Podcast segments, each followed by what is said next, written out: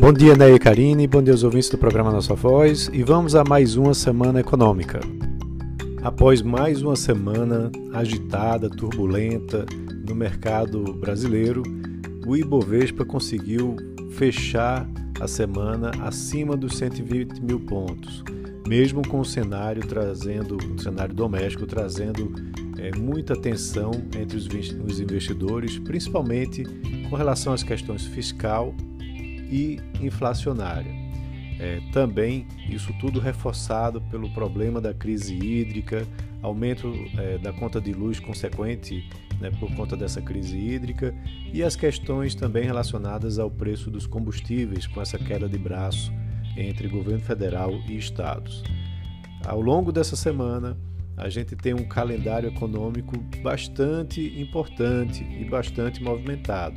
que vai trazer aí mais informações para o mercado, né, que pode gerar mais volatilidade. E lá em Brasília, no campo político, vamos continuar tendo uma semana é, agitada também, com votações no Congresso, CPI da pandemia, outros assuntos que vão estar, que estão na pauta há algumas semanas. Então, importante, na terça-feira, pela manhã, o IBGE vai divulgar a Pesquisa Nacional por Amostra de Domicílios, a PNAD, que mostra o desemprego no Brasil. Essa é, vai ser divulgada em relação ao mês de junho é, após a taxa de desemprego ter ficado estável em 14,6% no mês de maio. É, há expectativas para que essa taxa de desemprego, na realidade, caia devido a uma recuperação né, da economia com a maior reabertura do setor de serviços. No dia seguinte, né, na quarta-feira, teremos também divulgação pelo IBGE do Produto Interno Bruto do Brasil para o segundo trimestre que deve vir com um crescimento de 0,2%, segundo uh, expectativas de mercado, e vale lembrar que isso após uma alta de 1,2% no primeiro trimestre desse ano. Na quinta-feira, teremos a divulgação da produção industrial do mês de julho, que também vai trazer mais detalhes em relação ao cenário econômico, como que está o ritmo de retomada, recuperação do, do Brasil é, e já é importante que é um, um indicador já do terceiro trimestre, né, já que é referente ao mês de julho.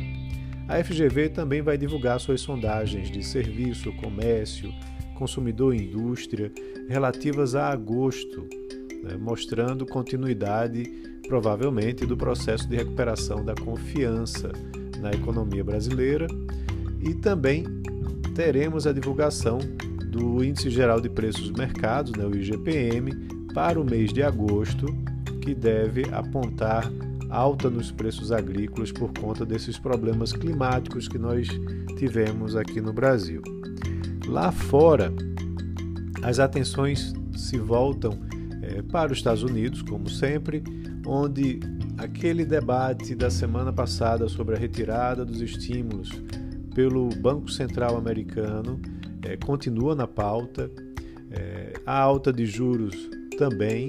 né, e isso tem trazido volatilidade para o mercado americano.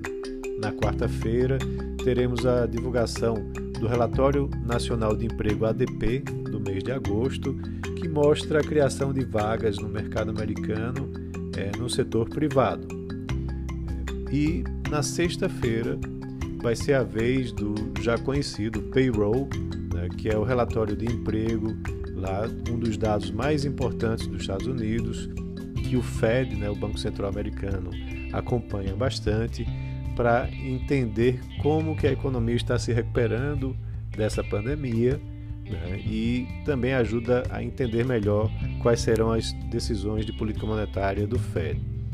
Então você tem uma expectativa de redução, na realidade, da taxa de desemprego lá dos Estados Unidos, o que pode ajudar a definir pela retirada dos estímulos monetários que o Banco Central vem dando. Então é isso. Um ótimo início de semana a todos e um grande abraço.